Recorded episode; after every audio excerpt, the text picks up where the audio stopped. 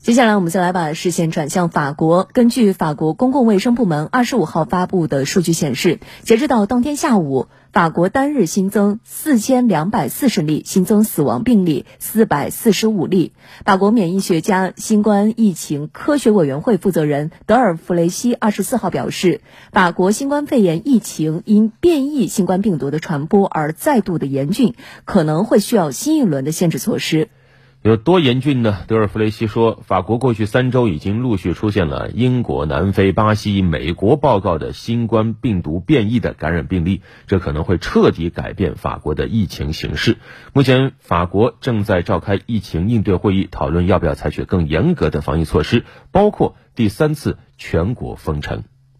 那么，有关法国及其他欧洲国家的疫情更多消息，我们也通过央视报道来了解一下。那么到底会不会有第三次的全国封城？那么这也是从上周末以来法国舆论一直在讨论的问题。不过到目前为止呢，爱丽舍宫也是表示，法国政府并没有做出任何的决定。那么我们也看到啊，其实从去年年底经历了这一个所谓的高位的平台期之后呢，法国疫情的多项数据在一月都呈现了上升的趋势。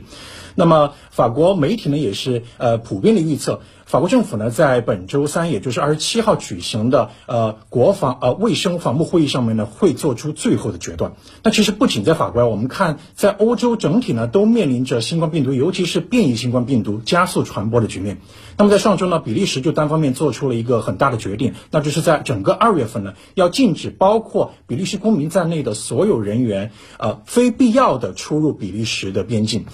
呃，这个做法呢，其实也在欧盟的舆论当中呢引发了很大的争议。那么欧盟委员会呢，其实一直是到当地时间的二十五号才给出了一个统一的建议啊，要求呢成员国在内部边境的管控方面呢要加强统一和协调。